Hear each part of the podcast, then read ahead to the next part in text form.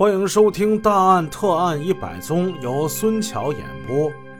上文故事我们说到了神通广大的小潘，年纪轻轻二十来岁，经常能弄到一些便宜的高档货。他把这些货卖给了屈金桥。今天咱们看看这小潘。此时夜幕降临，小潘来到了。岳秀华他们家，到目前为止，小潘已经二十四岁了，但是还是没找对象。虽然说没有对象，但是他有一情人，就是岳秀华。岳秀华比他大五岁，他们是四年前在跳舞的时候认识的。那个时候，小潘才二十岁。小潘大个，善解人意，很会来事儿。经常送岳秀华上下班，深得她的喜欢。岳秀华是一个有夫之妇，但是还是背着自己的男人跟小潘有了肉体关系。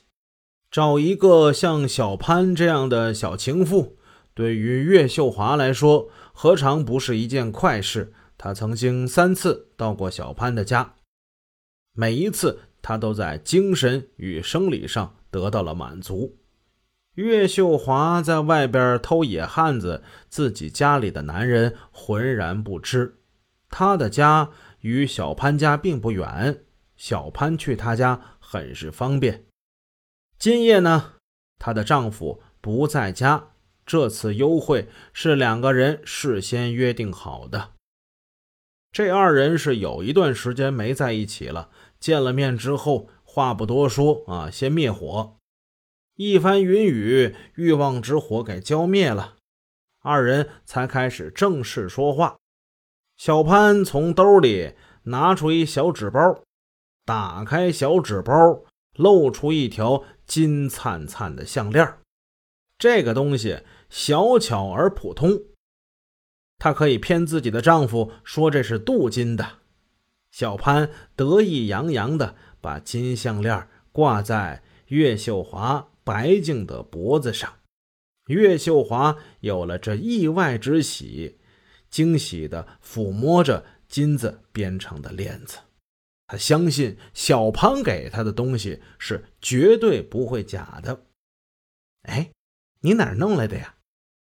我抢的，这没正经的。岳秀华伸出胳膊，把小潘搂在怀里，狠狠地亲在他的脸蛋之上。之前卖给屈金桥的那件裘皮大衣，小潘最开始也考虑过给岳秀华，但是后来他还是打消了那个念头。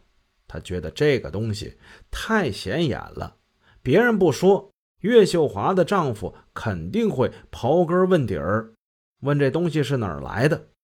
不行，所以最终他忍痛割爱，以八百块钱的价格把裘皮大衣卖给了屈金桥，带给他情人的就是这条金项链。有没有觉得这几样东西听起来那么耳熟呢？放下这几样东西，咱们暂且不表，说一说我们的警方。为了抓捕这个一再杀人作案的杀人狂魔，人民卫视布下了一面巨网。市公安局组织了大批的警力，开展串联三号公案的侦破工作，先后多次召开全市公安派出所所长以上级别的干警和企业保卫干部会议，专门做出了部署。他们出动共一万多人次警力上岗堵截，并结合各部门的业务，在巡逻打现行、审查人犯、查获赃物、扫黄禁毒、打击赌博等多项工作之中，广泛收集线索。刑警支队、技术部门根据。九四幺三案件现场犯罪分子遗留的指纹做了大量的鉴别工作，可即使是这样，这个杀人狂魔并没有消停。七月一号、八月二十四号、九月十九号，这个家伙又接连犯下了三起杀人抢劫的罪行。九四年七月一号的案件，这个被害者是某皮鞋厂的会计员四十岁的门玉秀。他十七岁的女儿小晴下午四点钟回到家的时候。发现母亲在厨房地上躺着，身下是一大片的鲜血，吓得他高声的喊叫救命，并跑到了楼下。邻居们都说，幸亏这孩子回来的晚，否则他很可能成为第二个赵局。门玉秀被犯罪分子用绿色的枪杆勒颈。然后用菜刀砍颈，家中二百元现金及金项链、金手链、金戒指、金耳环被抢走。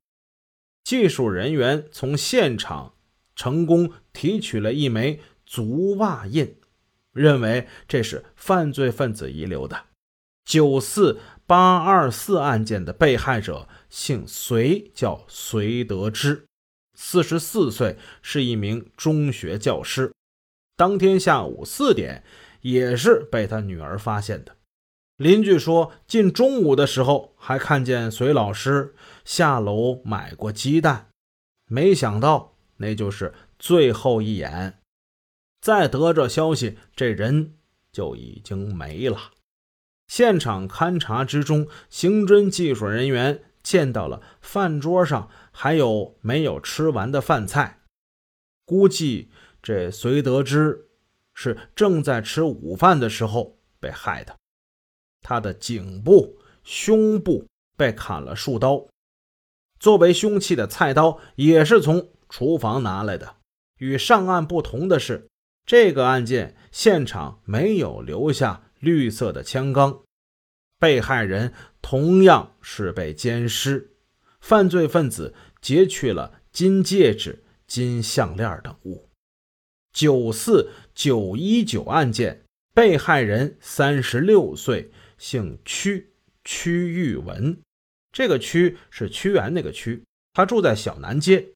他被犯罪分子用绿色的枪杆勒颈致死，他最终被奸尸。抢走价值近万元的黄金首饰，枪钢，又是枪钢，还是去厨房取的菜刀。